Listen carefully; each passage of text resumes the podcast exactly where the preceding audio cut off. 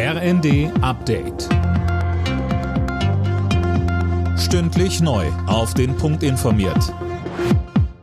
Ich bin Sönke Röhling.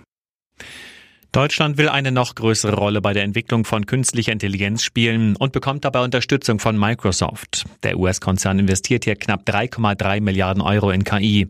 Mehr dazu von Laura König. Mit dem Geld sollen in den nächsten zwei Jahren die Rechenzentrumskapazitäten ausgebaut werden. Auch ein KI-Weiterbildungsprogramm ist in Planung. Profitieren soll etwa der bisherige Microsoft-Standort in Frankfurt am Main.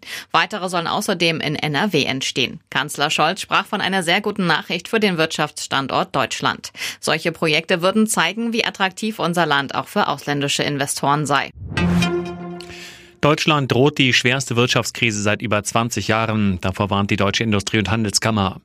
Der IHK-Hauptgeschäftsführer Wandsleben sagt, es sei ein Alarmzeichen, dass die Wirtschaft das zweite Jahr in Folge schrumpfe. Er fordert die Ampelkoalition auf, gegenzusteuern.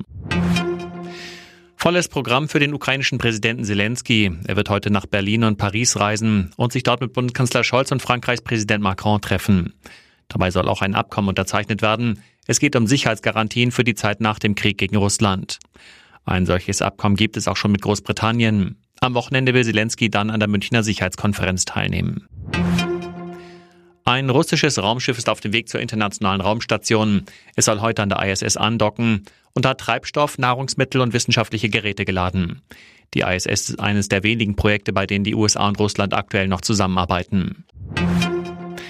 In der Europa Conference League hat Eintracht Frankfurt ein Unentschieden geholt. Das Spiel bei Saint-Gilloise in Belgien endete 2 zu 2.